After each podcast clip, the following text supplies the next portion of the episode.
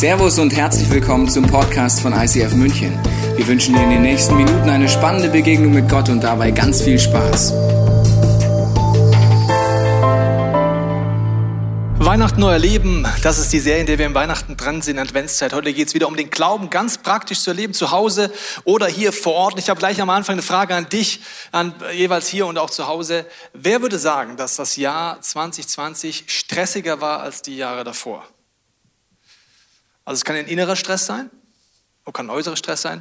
Wer würde sagen, dieses Jahr war weniger stressig als letztes Jahr? Okay, ein paar sagen das. Ist immer die Frage, was man anguckt im Stress. Wir wollen uns heute angucken, wie kann man mit dem lebendigen Glauben einen Unterschied machen, wenn mich etwas stresst, mich etwas belastet. Und da habe ich eine Illustration für dich mitgebracht, an der wir heute arbeiten werden. Und es gibt für mich keinen besseren, der sich mit Lastenstämmen auskennt, als der Jonathan. Begrüßt mit mir einen Applaus auf der Bühne den Jonathan. Und der Jonathan kennt sich mit Lasten mehr aus als ich, gell? also er hat definitiv mehr Muskeln als ich, das freut mich auch. Okay, Jonathan, wir bauen das mal hier auf. Und zwar wollen wir dir zeigen, äh, wie Lasten in deinem Leben funktionieren. Wir haben ein Brett mitgebracht, das Brett steht jetzt für dein Leben. Äh, für Situationen im Alltag, wo Lasten dazukommen, haben wir Gewichte mitgebracht. Der Jonathan wird ein Gewicht nach dem anderen drauflegen und wir wollen uns heute anschauen, wie kann ich mit diesen Lasten und dem Stress umgehen. Okay, fangen wir mal an. Die erste Last könnte sein, dass ich sage, okay, ich habe Last in Beziehungen, in meiner Familie, ich habe Stress dort vielleicht, vielleicht unversöhnte Beziehungen. Ich sage, ich bin dort drin und das stresst mich, das belastet mich. Das kann ein Beispiel sein in deinem Leben. Das nächste Beispiel könnte sein, du bist in Homeoffice und äh, das Ganze stresst dich auch, dass da oben drüber und drunter geht. Und du merkst, es ist eine Last, die auf deinem Leben drauf ist. Oder es kann sein, dass äh, Theorien dich stressen, ja, zum Beispiel Verschwörungstheorien. Du sagst, es stresst mich, unsere Gesellschaft Gesellschaft hingeht. Pandemie hauen wir jetzt mal oben drauf. Nice. Wird schon richtig schwer, gell? Okay, dann kann es sein, dass mich äh, Theologie stresst. Äh, leben wir in der Endzeit? Leben wir nicht in der Endzeit? Kann mich auch stressen. Wow. Okay, dann kann mich äh, stressen äh, die, die Konfrontation mit dem Tod oder mit anderen Sachen, die mich belasten und die auf mir drauf liegen. Oh, ich bin richtig empathisch. Für das Brett geht's noch jemand so. Okay, ja, haut drauf, komm. Und dann kommt Weihnachten noch dazu. Weihnachten verstärkt nochmal alles. Es fängt an zu knarzen, weil Weihnachten war sowieso schon die Zeit, wo wir Verstärker haben in unseren Beziehungen. Jetzt fällt auf, was nicht gut läuft. Da kommt Onkel Herbert noch an Weihnachten. Alter! Wow. Und irgendwann kracht's. Danke, Jonathan. Das äh, Herausfordernde ist jetzt, das ist nicht dein Brett, sondern es steht für dein Leben. Und ich glaube, wir kennen alle Momente, wo Dinge auf uns lasten. Und die Frage wird heute sein, wie gehe ich mit den Lasten um? Wir steigen mal in die Weihnachtsgeschichte ein, weil dort sind Lasten versteckt, die man erstmal auf den ersten Blick vielleicht gar nicht sieht. Und zwar schauen wir uns eine Szene an, wo den Hirten begegnet wird durch den Engel. So fängt die Weihnachtsgeschichte an. Und dann heißt es in Lukas 2, dass die Hirten waren in derselben Gegend auf dem Felde bei den Hürden, die hüteten nachts ihre Herde. So, also es, es war in derselben Gegend. Dieselbe Gegend bedeutet, dass es zwei Stunden entfernt war maximal von Jerusalem. Dort haben sie die äh, Schafe gehütet. Warum ist das so wichtig? Weil das bedeutet, dass sie in einem Kontext von Jerusalem unterwegs waren, wo die Mehrheit ihrer Einnahmen damals vom Tempel gewährleistet war. Dort, damals gab es die sogenannten Tiere, die, die Opfertiere, die geschlachtet wurden. Das heißt, ein Großteil ihrer Einnahmen waren die Opfertiere. Jetzt sagst du, was ist daran interessant? Interessant ist, dass die Engel als erstes zu denen kommen, wo Gott weiß, weil er außerhalb der Zeit ist, dass ein paar Jahrzehnte später genau diese Zielgruppe die größte Wirtschaftskrise ihres Lebens erleben wird. Nämlich in dem Moment, wo der Tempel von jetzt auf gleich zerstört wird, heißt das, dass sie keine Einnahmen mehr haben, dass sie ans Limit kommen und in eine Situation kommen, die brutal stressig ist. Und zu diesen Menschen kommt Gott und sagt, euch ist eine große Freude verkündet worden. Die Frage ist jetzt heute an dich zu Hause und auch hier vor Ort, wo hast du heute Lasten? Das bewegt mich sehr, wie viel Schmerz hier und zu Hause ist, wie viel Lasten auf diesem Lebensbrett lasten. Und äh, wir wollen jetzt ganz praktisch angucken, was man damit machen kann. Der Jonathan wird das schon mal vorbereiten, weil die Frage ist, wie gehe ich mit den Lasten um? Ich gehe nochmal in Mark, Lukas 2,9 rein in diese Szene der Weihnachtsgeschichte und wir schauen uns nochmal an, wie die Geschichte weitergeht. Nachdem, so heißt es, also plötzlich heißt es hier, plötzlich, das war mitten im Alltag, war mitten an dem Moment, wo Lasten und Sorgen sind, erschien ein Engel des Herrn in ihrer Mitte. Der Glanz des Herrn umstrahlte sie, die Hirten erschraken, aber der Engel beruhigte sie, habt keine Angst, sagte, haben wir uns letzte Woche angeguckt. Ich bringe eine gute Botschaft. Wir wollen uns anschauen, was ist diese gute Botschaft und wie kann ich gerade in Lasten und Herausforderungen das erleben für alle Menschen. Und dann heißt es weiter im nächsten Vers, der Retter, wie kann Gott mich retten bei diesen Lasten? Ja, Christus der Herr ist heute nach dem in der Stadt Davids geboren worden. Ehre sei Gott im höchsten Himmel und Frieden auf Erden. Wie finde ich Frieden auf Erden? Die zwei Fragen müssen wir uns angucken. Also wie kriege ich einen Retter, erlebe ich den Retter und vor allen Dingen, wie kriege ich Frieden? Wo brauche ich Frieden? Ich brauche Frieden da, wo sich die Dinge nicht ändern. Sonst brauchst du keinen Frieden. Du brauchst da Frieden, wo die, um, deine Rahmenbedingungen sich nicht ändern. Du wirst heute merken, du hast auf Dinge Einfluss und hast Dinge gar keinen Einfluss. Du kannst für Dinge etwas oder du kannst für ganz viel auch nicht. Das heißt, Frieden auf Erden würde bedeuten, wie entdecke ich das, dass ich gerade dort einen übernatürlichen Frieden entdecke. Und deswegen wollen wir uns das heute genau anschauen. Wir fangen mal damit an, wo habe ich einen Einfluss drauf. Das werden wir nachher auch reflektieren. Es gibt Dinge in deinem Leben, die stressen sich, die ziehen nicht runter, aber du hast Einfluss drauf. Du kannst priorisieren. Ich mache mal ein plattes Beispiel. Wenn deine Kinder elf verschiedene Hobbys haben und in elf verschiedenen Sportvereinen tätig sind, könntest du auch auf drei reduzieren und wärst weniger gestresst. Das ist ein ganz plattes Beispiel. Es gibt Punkte, da sind wir gestresst von Dingen, dass wir zu viel Ja sagen, zu wenig Nein sagen. Und ich möchte heute einen ganz bestimmten Punkt sagen, weil ich glaube, dass es viele Leute beschäftigt. Äh, manchmal glauben wir, es gibt so eine Once-in-a-Lifetime Opportunity. Das bedeutet, es gibt Situationen, die Opportunity muss ich nehmen, den Karriereschritt muss ich gehen. Wenn es ins Ausland geht, dann muss ich diesen Schritt gehen. Warum? Das so eine Möglichkeit kommt einmal im Leben. Ich möchte etwas sagen. Diese Aussage, falls du schon mal gedacht hast, ist total unbiblisch. Es gibt, wenn du mit Gott unterwegs bist, nur zwei Fragen. Nicht once in a lifetime, sondern ist es Gottes vorbereitetes Werk? Ja oder nein? Ist es Gottes Wille? Ja oder nein? Es ist total entstressend. Es gibt nicht eine once in a lifetime opportunity. Ich hatte Angebote, in einem großen Stadion zu predigen. Ohne Gott hätte ich gedacht, once in a lifetime opportunity. Mit Gott ist es ganz einfach. Jesus, willst du das? Ist das dran? Ja oder nein? Nein? Okay, sage ich ab. Wenn du willst, kannst du morgen die Option, wiedergeben. Also wir sind manchmal gestresst von Dingen, wo wir Einfluss drauf haben. Will ich nicht tief drauf ein, weil wir so viele Workshops haben in unserer Kirche. Du kannst dich online informieren zum Thema Prioritäten setzen. Aber ich will heute angucken, wie finde ich einen innerlichen Frieden für all die Themen, wo ich auch erstmal nicht so viel äußerlich ändern kann. Zum Beispiel die Pandemie wirst du nicht ändern können. Die ist, wie sie ist. Auch andere Dinge kannst du nicht ändern. Und dann ist die Frage, wie finde ich Frieden? Wir schauen uns nochmal diese Stelle an. In Vers 15 geht es nämlich weiter.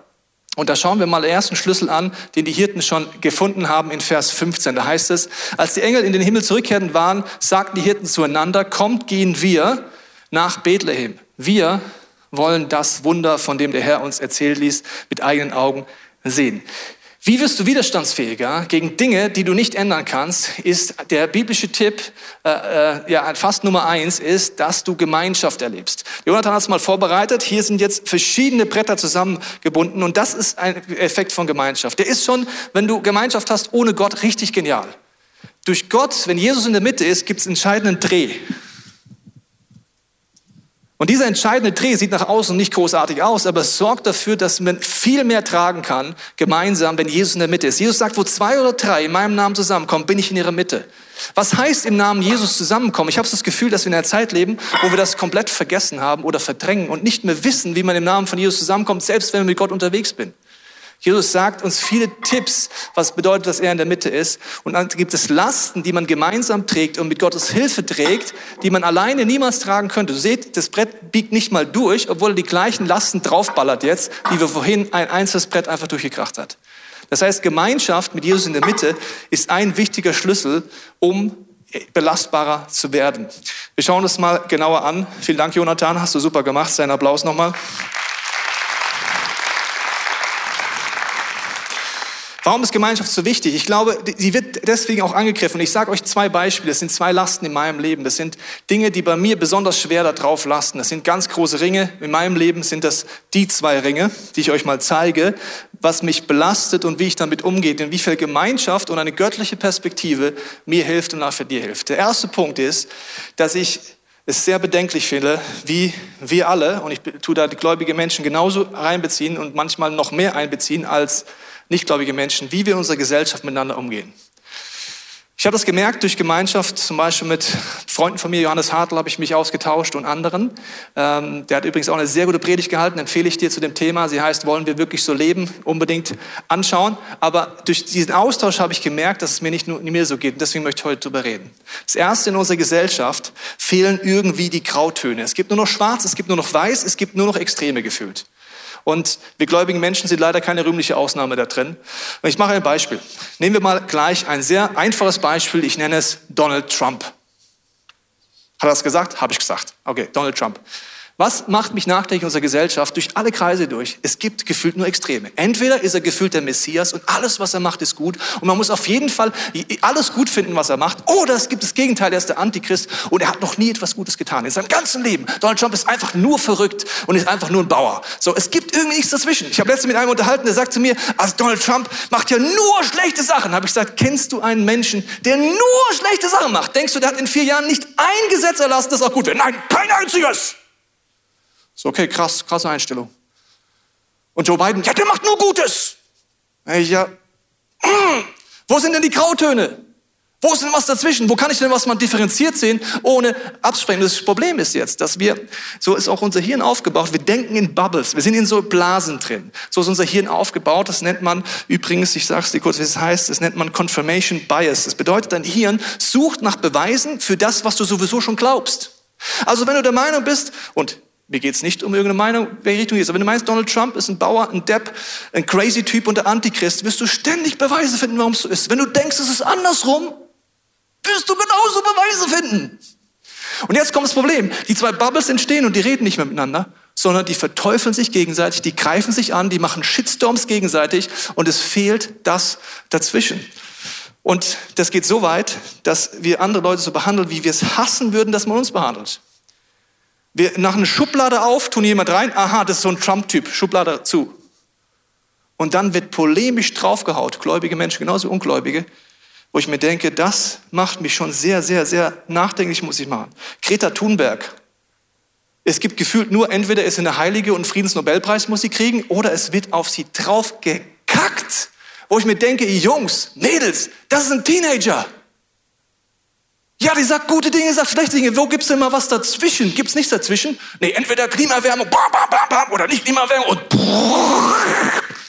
keine Graustufen, keine Diskussion. Und was heißt jetzt, Jesus in der Mitte zu haben? Warum ist es so wichtig, widerstandsfähig? Jesus in der Mitte heißt, Jesus sagt uns ganz viele Themen, wie wir miteinander umgehen. Und du kannst mal kurz prüfen, ob du in Diskussion deines Hals sagst, Jesus noch in der Mitte hast oder nicht. Jesus sagt, wie du willst, dass man dich behandelt, behandle andere. Schon sind wir schachmatt an vielen Punkten. Würdest du gern wollen, dass jemand in die Schublade packt, drauf kackt und zuschiebt und polemisch über dich herzieht? Was würdest du wollen? Dass jemand dir mal eine Frage stellt, oder? Dass sie auseinandersetzt. Nicht einfach nur drüber bügelt. Oder Jesus sagt, mit dem Maß, mit dem du misst, wirst du gemessen werden. Woo! Wo zwei oder drei in meinem Namen zusammenkommen, kommt was anderes raus als Polemik. Liebe deinen Nächsten wie dich selbst, aber nicht Donald Trump. Doch. Bete für deine Feinde, aber nicht für Joe Biden. Alle Erkenntnis ist Stückwerk. Nee, aber alle Erkenntnis ist Stückwerk. Aber die Kreta hat es wirklich verstanden als einzige. Okay, wir alle brauchen den Geist der Wahrheit dringend. Wir alle müssen, dass unsere Gesinnung ändert. Jesus im Mittelpunkt bedeutet, dass diese Einstellungen da werden. Und wenn ich unsere Gesellschaft angucke, sehe ich das nicht mehr. Corona-Demos. Also, wenn du mir zuhörst, all die Wochen, weißt du, ich halte mich an die Vorgaben der Regierung. Wir machen mit.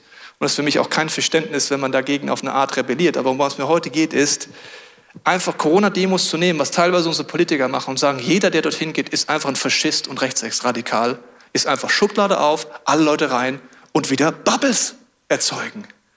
Als ob jeder, der sich über die Corona-Politik aufregt, gleichzeitig rechtsradikal ist. Du sorgst dafür, dass sich das immer schlimmer entwickelt, weil wir reden nicht miteinander. Was stört dich denn? Warum gehst du denn auf die Demo? Nein, was? Du gehst auf Corona-Demos, Schublade auf, rein, Depp. Oder du gehst nicht auf Corona-Demos, du willst Christ sein, Schublade auf, rein, Depp. Woo! Ihr merkt, ich habe ein bisschen eine Message heute dabei. Ja? Ihr schaut noch ein bisschen geschockt, ist auch kein Problem, ihr werdet noch mehr geschockt gucken gleich. Also es geht darum, wann ist Jesus im Mittelpunkt? Und das ist der Schutz für dich, dass du belastbarer wirst und dass du nach vorne gehst. Und das Zweite ist, über Maria heißt es, dass sie all die Worte der Hirte in ihrem Herzen bewahrte. Das Wort Gottes bewahrte sie in sich. Deswegen ist wichtig, dass du auch, wenn du mit Gott unterwegs die Bibel aufschlägst, geistliche Prinzipien nicht vergisst, sondern gerade heute anfängst zu leben. Ich habe dir ein paar aufgezählt.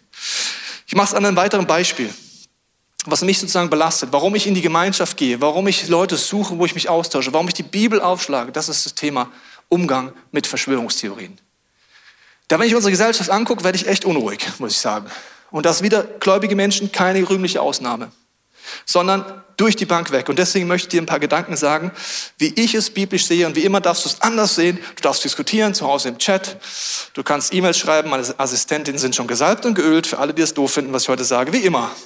Aber ich möchte Folgendes sagen zum Thema Verschwörung. Das Problem ist, dass dein Hirn so funktioniert, dass äh, ein Glückshormon ausgeschüttet wird, wenn etwas in deine Theorie passt. Das heißt, wenn du Beweise findest für deinen Ansatz. Und wir bringen zwei Sachen durcheinander. Indizien versus Beweise. Wenn du nach Verschwörungen suchst, verwechselst du Indiz mit Beweis. Ich weiß nicht, ob du es schon mitbekommen hast, es gibt Gerichte, die haben aufgrund eines Indizienprozesses Leute zum Tode verurteilt und lagen falsch. Warum? Es sind Indizien, keine Beweise. Wieso? Ich habe Medien studiert, ich habe es genau rausgefunden. Alle Kabel und alle Enden enden bei Bill Gates. Dann hast du viele Indizien gesammelt, aber es sind keine Beweise. Und dass wir das nicht auseinanderhalten, macht mich sehr nervös in unserer Gesellschaft. Sehr nervös. Weil jeder ist der Meinung, mein Indiz ist der Beweis. Okay, wir schauen uns das mal an. Der Satz, den ich dir aufbauen möchte, inspiriert auch durch Gespräche mit Johannes, ist, es gibt, ja, es gibt Verschwörungen. Leute, die sagen, es gibt keine Verschwörungen, sind naiv. Die Bibel sagt dir, Matthäus 20, 25, Macht korruptiert, Habgier sorgt für sehr viel böse Verhaltensweisen. Ja, es gibt Leute, die es ausnutzen und ja, es gibt Verschwörungen, weil nicht jeder Mensch meint es gut mit dir. Punkt. Das ist ganz wichtig zu wissen. Nur jetzt, wie gehe ich jetzt durch die Welt? Gehe ich durch die Welt und sage, oh, alles ist eine Verschwörung, deswegen geht der Satz weiter. Ja, es gibt Verschwörungen, aber es gibt nicht die eine. Jetzt wird's wichtig. Wenn du surfst im Internet, dann ist es so, dass Firmen daran Geld verdienen, indem sie Daten über dich sammeln, um dann dir Daten vorzuschlagen. Es geht so. Das, was du suchst online, wird sich gemerkt. Damit tun die großen Firmen richtig viel Geld verdienen, um dann dich zu steuern. Sagst du Verschwörung? Nee, das ist Geld verdienen mit dir. Also wie geht das? Du gehst auf eine Homepage und dann sagst du Cookies erlauben. Cookies sind keine Süßigkeiten. Cookies erlauben ist, der Sven Schmidt, was interessiert den? A, der klickt nur schlechte Nachrichten an. Den interessiert's, wenn Donald Trump schlecht dargestellt wird. Was wird dir die Suchmaschine in Zukunft vorschlagen? Artikel über Donald Trump, wo er auf eine schlechte Art, ist es Verschwörung? Nein, die wollen einfach Geld an dir verdienen. Und das Internet ist zu breit und zu tief. Das siehst du, wenn du mal bei einer Suchmaschine was eingibst und mal versuchst, nur zu dem Begriff alles zu lesen. Ich rede nicht die Top 3 von deiner Suchmaschine vorstellen, ich sehe alles. Da merkst du, da würde ich ja mein ganzes Leben brauchen, um nur mal das Wort Theologie gelesen zu haben. Ja, deswegen gibt es Vorschläge. Wenn du zum Beispiel, wie mein Sohn und ich beschäftigen uns gerade mit Hunden und wir haben äh, Videos auf YouTube angeguckt über den Welpentrainer. So, was passiert seitdem?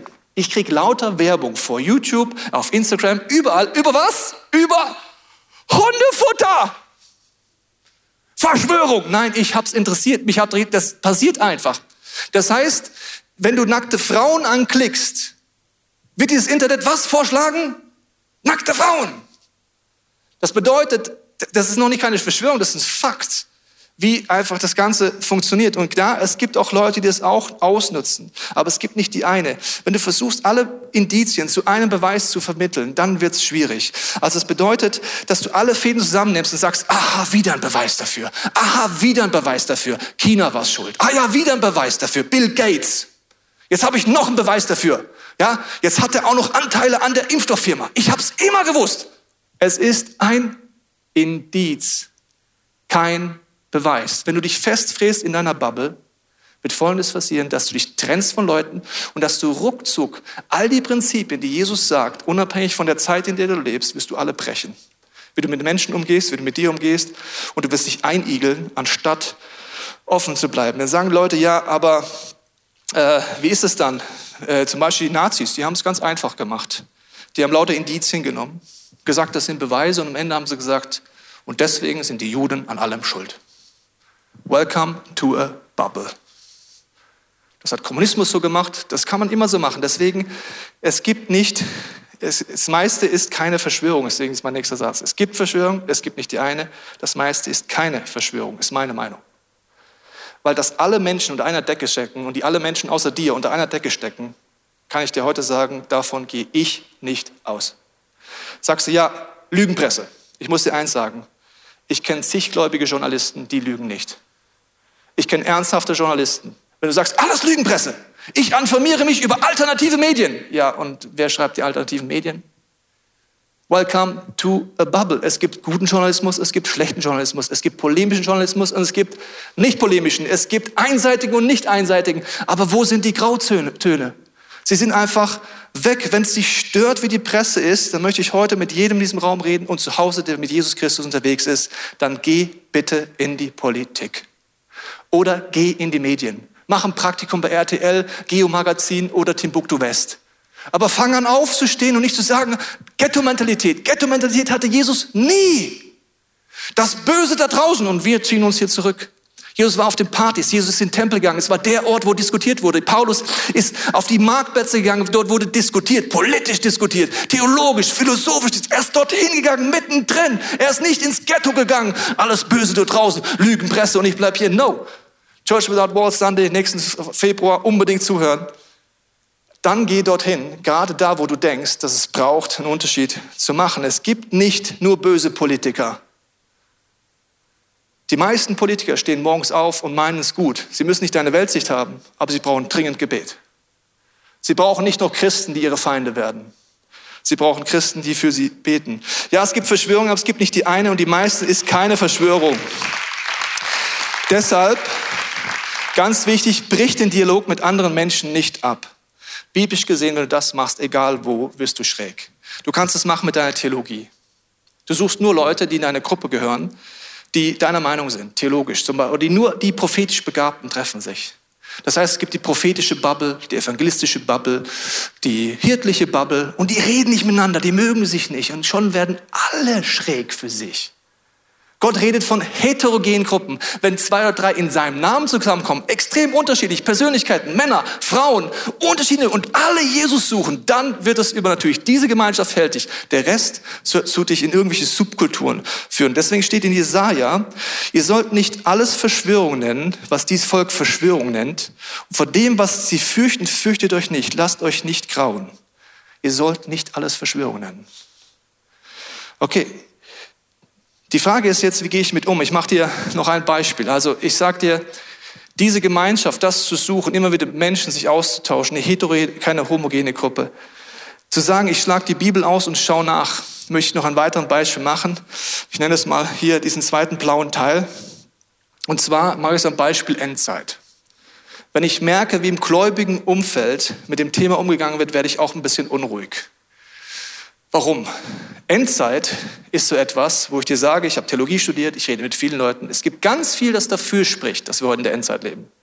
Aber es gibt auch vieles dagegen spricht. Wenn du noch nie diese Argumente gehört hast, fang an, deine Bubble zu verlassen. Jetzt ist aber der Punkt, egal ob wir uns in der Endzeit leben oder nicht, es gibt biblische Prinzipien, die gelten heute ganz egal, ob du in der Endzeit lebst oder nicht. Jetzt wird's wichtig. Warum gelten die auf jeden Fall? Erstens, Jesus sagt, an den Früchten wirst du erkennen, was rauskommt. Es gibt Christen, die sitzen zu Hause und suchen die ganze Zeit nach Beweisen, in Klammern sind Indizien. Aha, ich wusste, wir leben in der Endzeit. Aha, ich wusste, wir leben in der Endzeit. Die Frucht davon ist Rückzug, Isolation, Ghetto-Mentalität. Ich drehe mich nur noch um mich und bin ängstlich und verschüchtert und schaue die Nachrichten an. Glaubst du, dass das Gottes Weg für dich ist? Ich lade dich ein, Lukas 12 zu lesen. Wirklich. Ich meine es ernst. Ich ringe um dich, wenn es dir so geht. Lies bitte Lukas 12. In Lukas 12 sagt Jesus erstens, egal ob du in der Endzeit lebst oder nicht, du musst dir nie Sorgen um Nahrung, Anziehen und Versorgung machen. Egal ob du in der Endzeit lebst oder nicht, du musst nicht hamstern. Okay? Das gilt immer, egal ob du. Zweitens, er sagt, das Entscheidende ist in deinem Leben, wie wird Jesus dich antreffen? Er sagt sogar, die Menschen werden nicht damit rechnen, wenn der Menschensohn wiederkommt. Wusstest du das? Nicht damit rechnen. Aber wie wird er dich finden? Wach, Dienstbereich, zum ersten nach dem Reich Gottes trachten, ja oder nein? Das heißt, egal ob Endzeit ist oder nicht Endzeit ist, es sollte sein, ich bin ready, ich trachte nach dem Reich Gottes, ich stelle mein Leben zur Verfügung, ich bin aktiv, nicht Ghetto-Mentalität zurückgezogen, sondern ich präge jetzt hier aktiv meine Umgebung. Und die Message, die fehlt mir. Was, was ist der effektivste Weg des Teufels? Christen davon abzuhalten, in der Ernte Gottes mitzuarbeiten. Ich sag's dir heute. Theologie. Theologie. Ja, ich kann jetzt nicht mithelfen, dass Menschen Jesus kennenlernen. Ich muss nach mir schauen im Leben der Endzeit. Psalm 111 kannst du nachlesen, da heißt es, die Gebote Gottes gelten immer. Sie hören nicht auf zu gelten, ob du in der Endzeit lebst oder nicht. Was sind das für Gebote? Ich mache es dir am Beispiel von 1. 2. Timotheus 1, 7 nochmal, den ich letzte Woche schon verwendet habe. Was ist wichtig, biblisch gesehen, egal, ob du in der Endzeit lebst oder nicht? Wichtig, Gott hat uns nicht gegeben, haben wir es letzte Woche angekommen, der Geist der Furcht. Also, wenn du Angst hast wegen Endzeit, it's not God. Okay? It's not God. Jesus sagt, wenn du denkst, es ist eine Endzeit, hebe deinen Blick. Warum? Um Gott zu worshipen, seine Größe zu sehen und aktiv zu werden. Okay. Er hat uns einen Geist der Kraft, der Liebe und der Besonnenheit gegeben. Woran merke ich jetzt, egal in welcher Zeit ich lebe? Ich sag dir, was für mich der größte Hinweis ist, ob wir in der Endzeit leben oder nicht. Die Bibel sagt, dass die Liebe erkalten wird. Die anderen Hinweise, die viele als Endzeit sehen, sage ich, was hätten dann die Christen in Rom gesagt, als Nero Christen als lebendige Fackel angezündet hat? Hätten die nicht gesagt, aha, ist ein Beweis, wir leben in der Endzeit? Wenn du im Iran heute leben würdest und gefoltert würdest, weil du an Jesus glaubst, würdest du dann nicht sagen, aha, ich lebe schon lange in der Endzeit? Aber es gibt ein Indiz, das heißt, dass weltweit die Liebe erkalten wird. Und was mich nachdenklich macht, dass wir Gläubigen ganz vorne mit dabei sind, dass die Liebe erkaltet wie wir mit Menschen umgehen, mit Andersdenkenden umgehen, wie wir uns öffentlich verhalten, wie wir anonym oder wie auch immer auf Instagram losledern, das macht mich sehr nachdenklich. Also wenn du die Endzeit beschleunigen willst, dann sei weiter lieblos. Das war jetzt ein Witz, mach's nicht. Okay, also was heißt Kraft, Liebe und Besonderes? Kraft heißt, ich fange an aktiv zu werden, ich fange an zu beten. Es geht um Gottes Kraft. Wir werden auch heute beten in diesem Gottesdienst. Es geht darum, aus Gottes Kraft zu handeln. Gebet ist nichts Passives. Gebet heißt nicht, ich bin ein Bittel und Bettler und sage, oh Gott, alles ist so schlimm, alles geht einen Bach runter, wir bleiben hier im Ghetto. No, you are born for this. Du kannst aufstehen und sagen, Jesus, was darf ich beten? Was steht in deinem Wort Gottes? Was kann ich anfangen auszurufen dafür, dass Menschen dich kennenlernen? Wie kann ich für meine Politiker beten? Wie kann ich für meinen Staat beten? Wie kann ich in deiner Kraft beten? Das ist nichts Passives. Das hat damit zu tun, die Rahmenbedingungen änderst du nicht, aber deine Einstellung ist fresh. Sie ist da und du suchst Gott und dafür brauche ich Gemeinschaft, dafür brauche ich die Bibel, dafür brauche ich Menschen, die mir helfen und dann werde ich tatkräftig werden. Martin Luther hat gesagt, wenn morgen die Welt untergeht, werde ich heute einen Baum pflanzen. Das ist genau die Einstellung. Warum hat er die Einstellung gehabt? Jesus sagt, wenn die Endzeit kommt und der Sohn Gottes wiederkommt, was ist entscheidend? Bei was wird er uns finden, lieber ICF Church? Treu Gott dienen. Gott lieben, den Nächsten und mich selber lieben. Für Menschen da sein. Church bauen. Für meinen Nachbarn da sein. Dabei soll er uns finden. Deswegen sagt Martin Luther, wenn morgen die Welt untergeht, werde ich heute einen Baum pflanzen. Geist der Kraft, Geist der Liebe. Egal, ob du in der Endzeit lebst, egal welche Theorie du gerade hast über die Pandemie. Jesus sagt, du kämpfst nicht gegen Fleisch und Blut. Du kämpfst nicht gegen Fleisch und Blut. Jeder Mensch, über den du aufregst, ist ein Mensch mit einem Herzen, mit Gefühlen, ist ein Mensch. Ich fange an zu beten. Und dann gebe ich dir zwei Tipps. Woran kannst du rauskriegen? Egal welche Theorie du gerade in der Pandemie hast, egal was du über Endzeit gerade gehst, zwei Tipps. Schau dein Leben an und überprüfe es. Liebe ich Gott? Liebe ich meinen Nächsten? Liebe ich mich selber? Jesus sagt, das ist das wichtigste Gebot. Und er gibt dir drei Filter. Durch alle Endzeit durch. Durch alle Pandemien durch. Er sagt, am Ende werden drei Dinge bleiben. Erstens Glaube. Ist in deinem Leben gerade Glaube? Ist keine Anklage. Ist einfach eine Frage. Liebe. Hoffnung. Wow. Was wäre, wenn wir heute anfangen, jeder, der diese Predigt hört, zu sagen, Jesus, hier bin ich. Es ist Zeit umzukehren, weil ich bin auf so viel reingefallen. Ich bin in meiner Bubble stecken geblieben. Ich werden heute viele Leute, glaube ich, zum ersten Mal ganz neu sagen, Jesus, ich muss das Kreuz annehmen. Ich nehme an, dass du am Kreuz gestorben bist, weil ich war lieblos zu Menschen. Ich habe diese Kultur auch noch angefeuert. Ich habe verurteilt, ich habe gerichtet, ich habe mit einem Maß gemessen über Politiker und andere Menschen, wo ich denke, ach du liebes Lieschen, das ist ja way daneben, was Gott eigentlich vorhat mit meinem Leben. Und dann kommt die Kraft der Besonnenheit. Besonnenheit heißt, dass mein Traum ist, dass gläubige oder nichtgläubige Menschen einfach mal wieder argumentieren, anstatt polemisch übereinander herzuziehen. Dass Christen für gute Argumente bekannt sind und nicht für den nächsten Shitstorm über Politiker rüber dass ich aktiv bin auf Social Media. Du kannst so viel machen, allein indem du gefällt mir drückst bei positiven, konstruktiven Likes oder Kommentaren. Lass uns doch mal die Gesellschaft positiv verändern. drück mal gefällt mir, wenn jemand positiv ist. Schreib mal drunter guter Kommentar. Aber die Mehrheit ist still. Das ist keine Kraft der Besonnenheit, das ist Passivität. Und deswegen wollen wir jetzt diesen Moment nehmen. Ich werde jetzt beten und der Stille dir die Möglichkeit geben, zu Hause und hier vor Ort, Jesus die Frage zu stellen, was heißt diese Message für dich? Er wird dir antworten, er wird dir in deiner Fantasie begegnen, er wird in deinen Gedanken begegnen. Er wird dir einen Impuls geben, was diese Message für dich bedeutet. Vater, ich danke dir, wenn wir unsere Augen schließen, unser Herz öffnen, dass du jetzt in diesem Moment redest. Ich bete, dass du uns zeigst, was diese Message für uns bedeutet. Zeig uns das in unserer Fantasie. Zeig uns das in unseren Gedanken, unseren Gefühlen. Wo redest du heute zu uns? Wo dürfen wir Dinge angehen? Wo dürfen wir Prioritäten setzen? Wo dürfen wir Dinge dir geben? Wo dürfen wir umkehren für Dinge, die uns belasten? Aber wo dürfen wir auch leben, lernen durch deine Gemeinschaft, durch dein Wort? Einen Frieden zu haben in einer crazy time, wo gefühlt alles durchdreht. Du uns aber deinen Frieden versprichst. Danke, dass du jetzt in der Stille redest.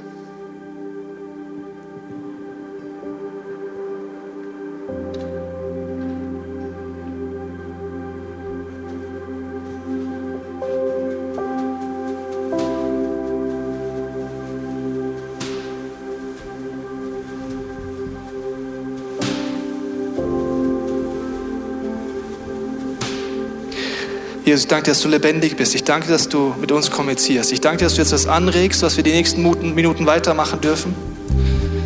Ich lade dich jetzt ein, zu Hause oder hier vor Ort, entweder mit deinem Smartphone oder mit etwas zum Schreiben, dir aufzuschreiben wo hast du Einfluss drauf? Wo sind Lasten in deinem Leben, wo du etwas ändern kannst? Ich mache das immer wieder in meinem Leben. Lass uns ganz konkret aufschreiben. Wo sind Lasten, wo du einen Einfluss drauf hast? Ich danke dir, Vater, dass wir jetzt diesen Reflexionsmoment nehmen können, dass du uns zeigst, wo können wir etwas ändern, indem wir Nein sagen oder indem wir Prioritäten setzen. Als ersten Schritt wollen wir dich diese Frage stellen, ganz bei uns bleiben und dir die Frage stellen, weil was auf der Liste haben wir Einfluss drauf?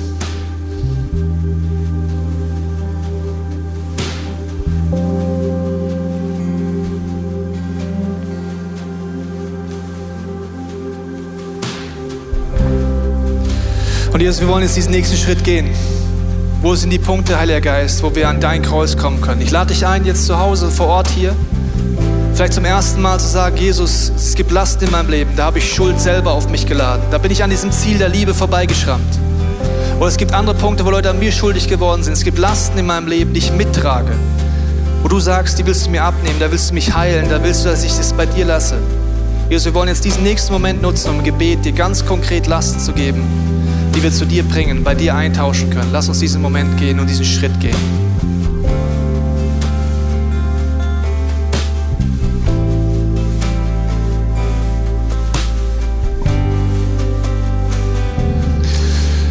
Ich möchte einen weiteren Schritt einladen zu gehen jetzt.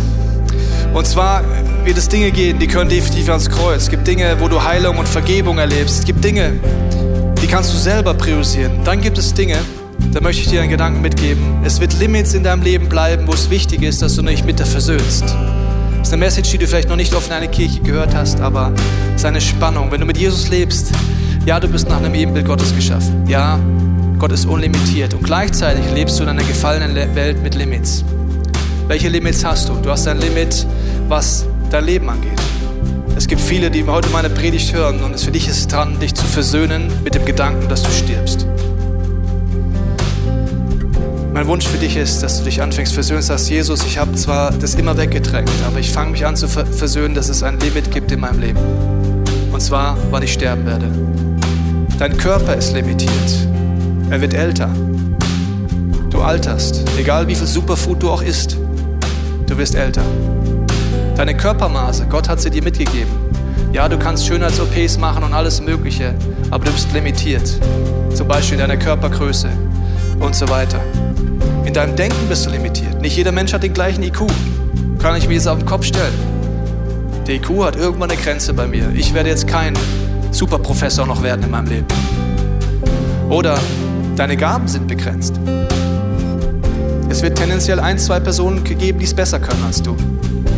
Deine Persönlichkeit ist begrenzt. Wenn du zum Beispiel sehr korrekte Anteile hast oder gar keine korrekte Anteile. Ich sage immer, ja, ich kann Buchhaltung lernen, aber ich werde nicht der beste Buchhalter der Welt werden. Da fehlt meiner Persönlichkeit ganz viel. Oder Lebensphasen. Vielleicht hast du kleine Kinder. Das ist eine Lebensphase, wenn du dagegen kämpfst, versuchst alles weiterzuleben, weiter Karriere zu machen, dann wirst du von der Last erdrückt werden. Es sei denn, du sagst, ich umarme diese Phase. Das Leben hat Phasen. Ja, ich habe kleine Kinder und das heißt, viel geht gerade nicht, aber ich umarme sie.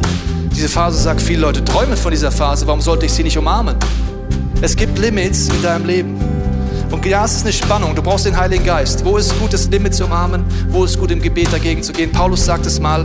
Er hat dreimal Gott gebeten, dass ein Limit seines Lebens, nämlich ein Stachel im Fleisch, wo man nicht weiß, was es ist, weggeht. Und Gott hat ihm dreimal zugesprochen, versöhn dich mit diesem Limit, weil das geht nicht weg. Was heißt das? Vielleicht liegst, bist du gerade krank, vielleicht liegst du im Sterben. Die entscheidende Frage ist, Gott, ist es dran, dagegen zu kämpfen? Das kann auf jeden Fall sein. Oder versöhne ich mich damit, dass ich jetzt gehen muss?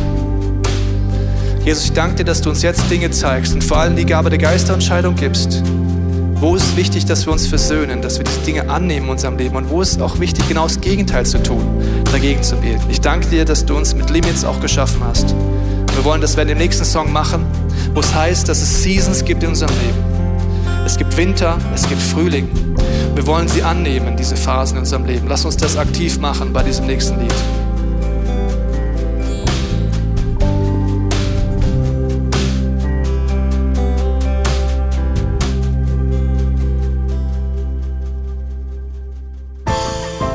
Wir hoffen, dass dir diese Predigt weitergeholfen hat. Wenn du Fragen hast, kannst du gerne an info at icf-moenchen.de mailen und weitere Informationen findest du auf unserer Homepage unter www.icf-moenchen.de.